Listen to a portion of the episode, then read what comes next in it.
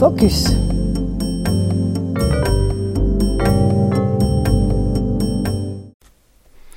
Bonjour. Voici une sélection de Yuna parmi les livres récents de la BSR. Aujourd'hui, je vais vous parler de quatre livres. Voyage au bout de l'enfance de Rachid Benzine, qui porte le numéro 71914. La patience des traces de Jeanne Benhammer, qui porte lui le numéro 71648. Le carré des indigents de Hugues Pagan, qui a le numéro 71927. Et enfin, La matière du chaos de Christine Eiriksdottir, qui porte lui le numéro 71956. Voyage au bout de l'enfance de Rachid Benzine. Ce livre a été sélectionné pour le prix Marcel Pagnol 2022.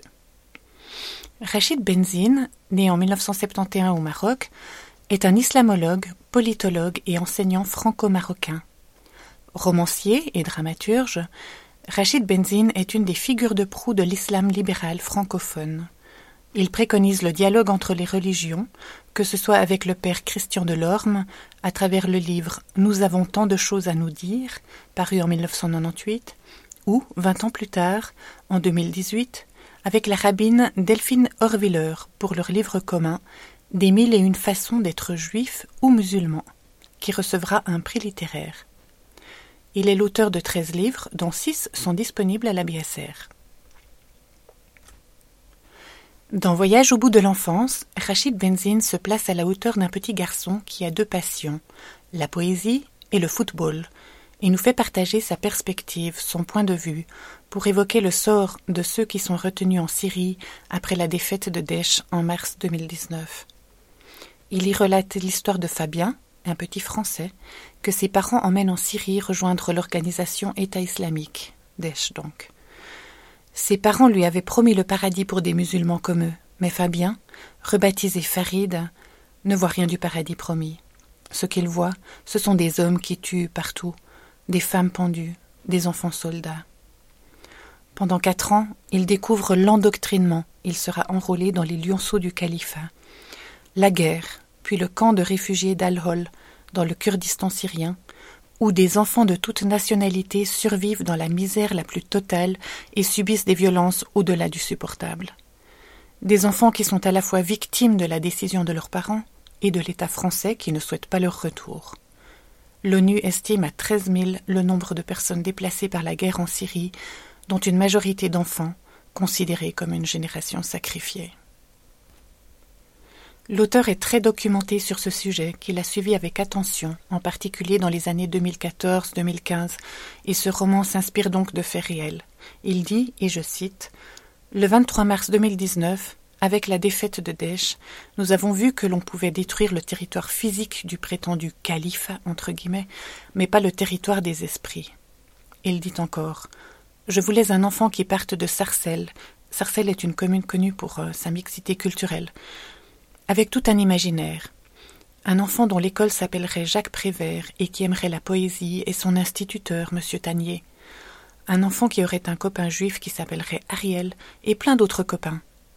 Quand le roman débute, Fabien attend le jour de gloire, où il doit réciter ses propres poèmes devant la classe. Mais ce jour ne vient jamais, car ses parents décident de l'emmener dans un grand voyage en Syrie pour rejoindre l'État islamique.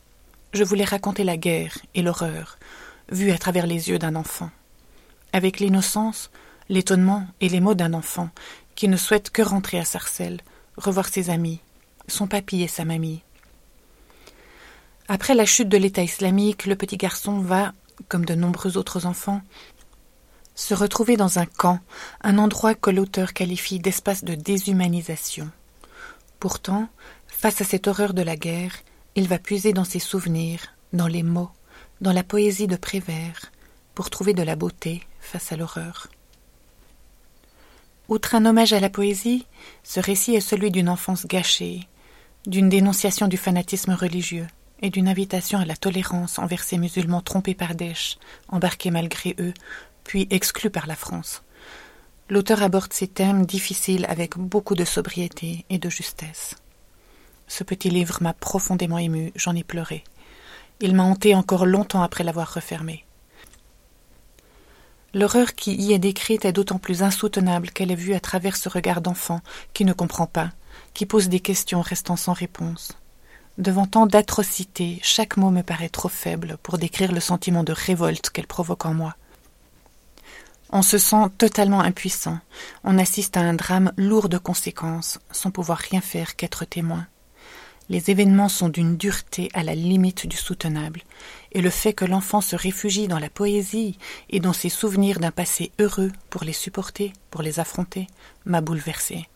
À lire de toute urgence. La patience des traces de Jeanne Benhammer. Autrice de 45 livres, dont 11 sont disponibles à la BSR, Jeanne Benhammer est une écrivaine française née en 1952 en Algérie, d'un père tunisien et d'une mère italienne. À cinq ans, avec sa famille, elle fuit la guerre d'Algérie et s'installe en France métropolitaine, à La Rochelle. Elle joue avec les sonorités et les rythmes de l'arabe et du français dans son écriture. De nombreux prix littéraires ont couronné son œuvre.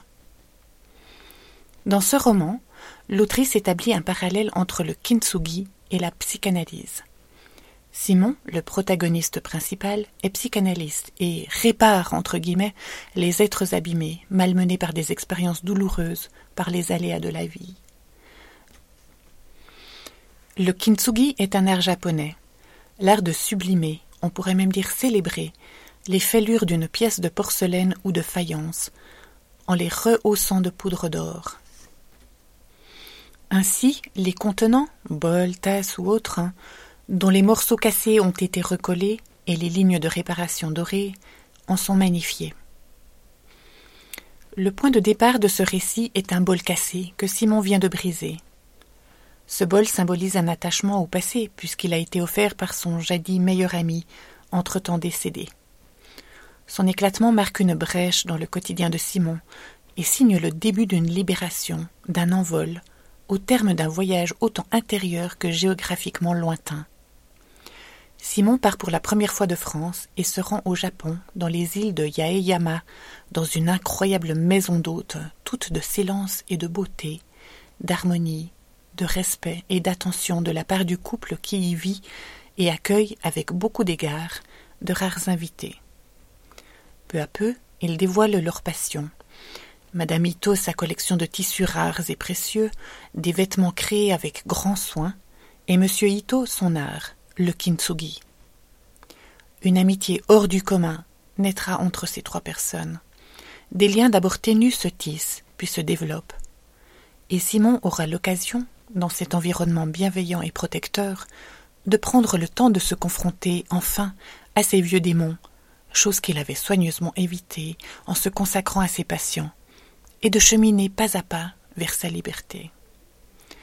Ode à la patience, à la beauté, à la mer, à la nage, à la vie, à l'amitié, à la sincérité, aux relations interpersonnelles empreintes d'un profond respect, à l'affrontement de son passé.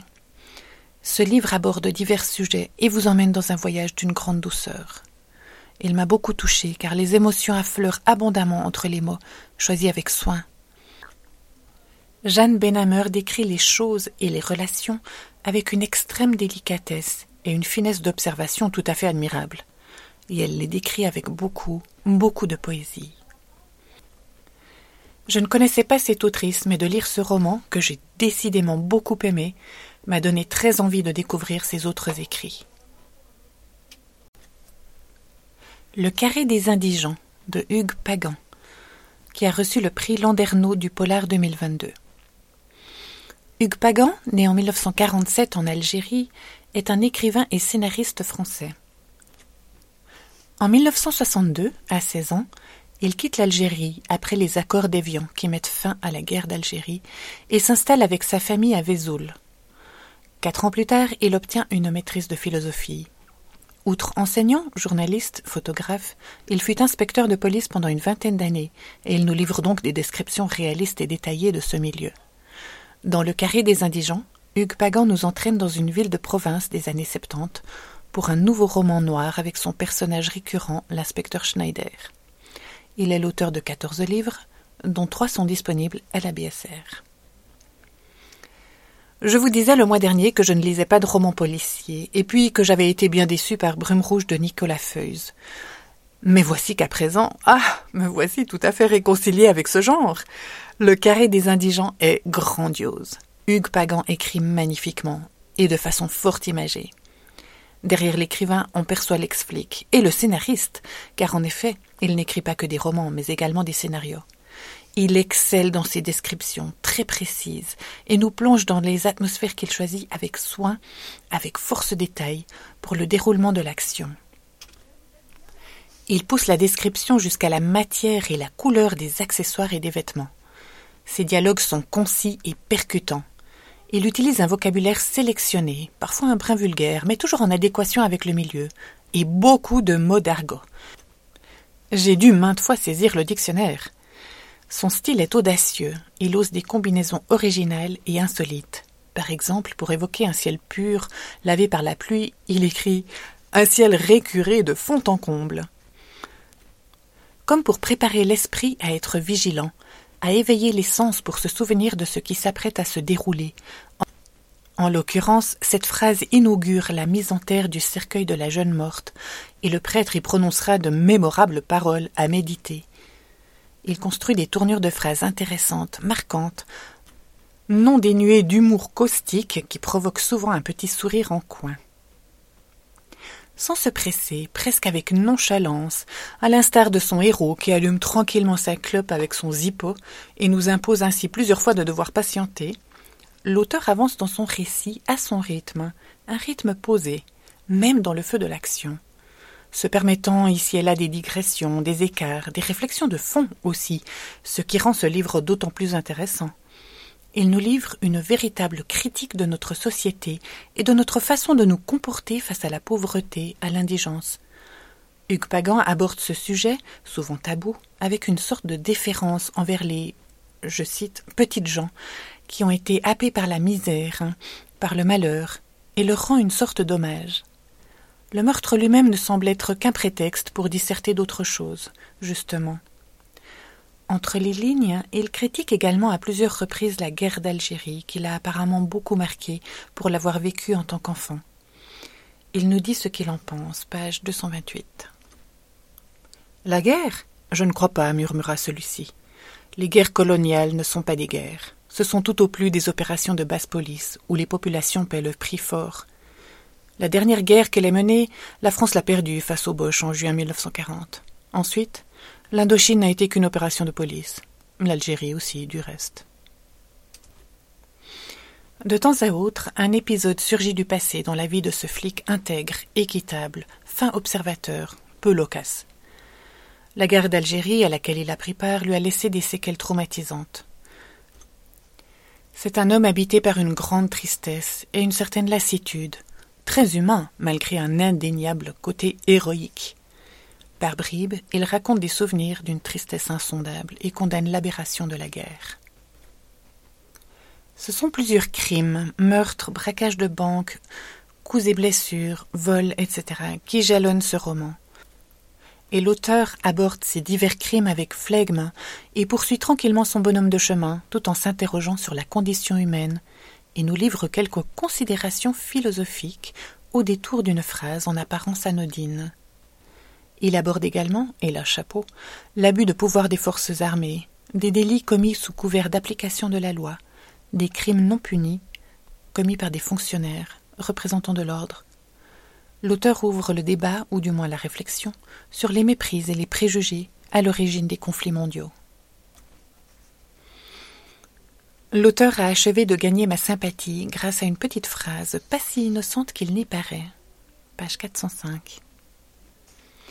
Un fourgon de police secours se trouvait en surveillance statique sur la place de la gare. Le conducteur avait remarqué que Schneider s'était arrêté quelques instants en laissant le moteur tourner, juste le temps d'aller acheter une cartouche de cigarette, puis était reparti. Aucune idée de la direction prise. Il avait l'air normal, ce qui en termes de police, comme en toute autre langue, ne veut rien dire du tout. Vous l'aurez compris, je suis conquise. À lire donc sans modération. La matière du chaos de Christine Eiriksdottir. Christine Eiriksdottir, née en 1981, est une poétesse et autrice islandaise. La matière du chaos est son cinquième roman et a remporté le prix littéraire islandais 2019.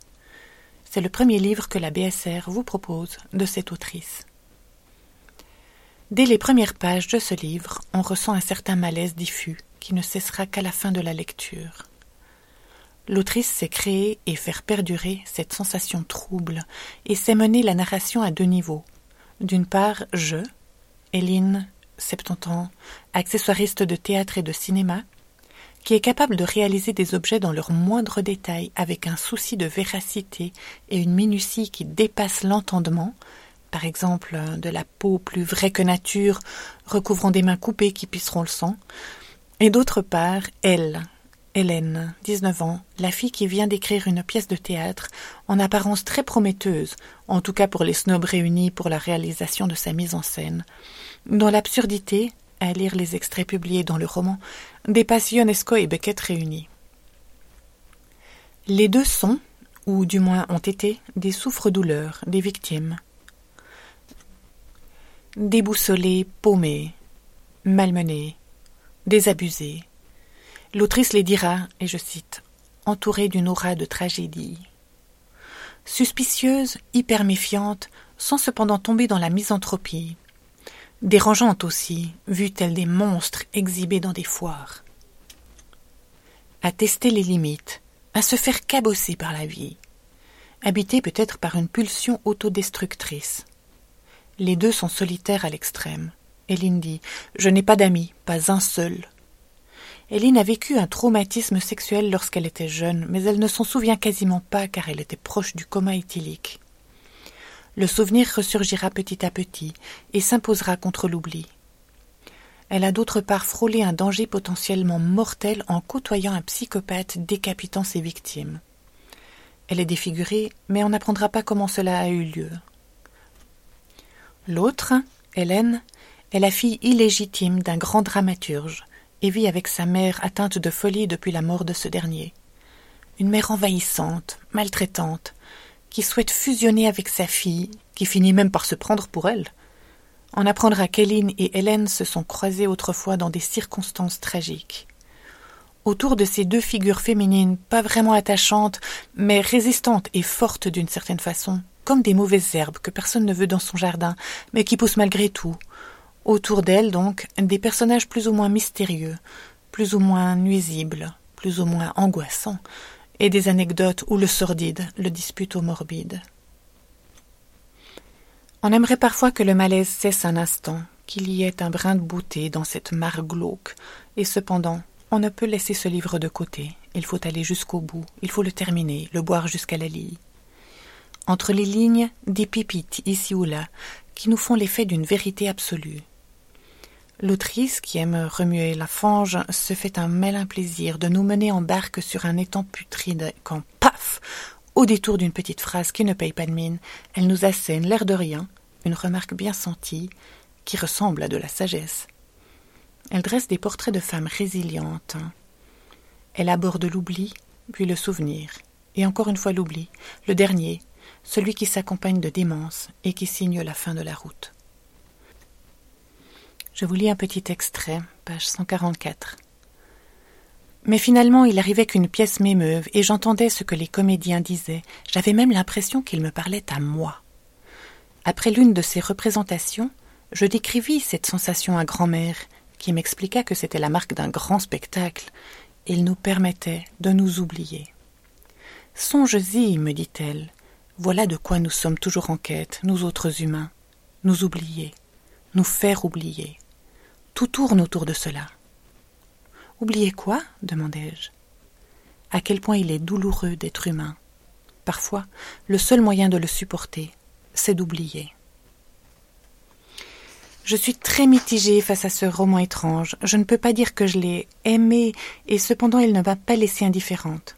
Il a provoqué des sensations, de dégoût peut-être, mais des sensations néanmoins. Et puis l'écriture est fort bien maîtrisée. Je suis curieuse de son prochain livre. Une autrice à suivre.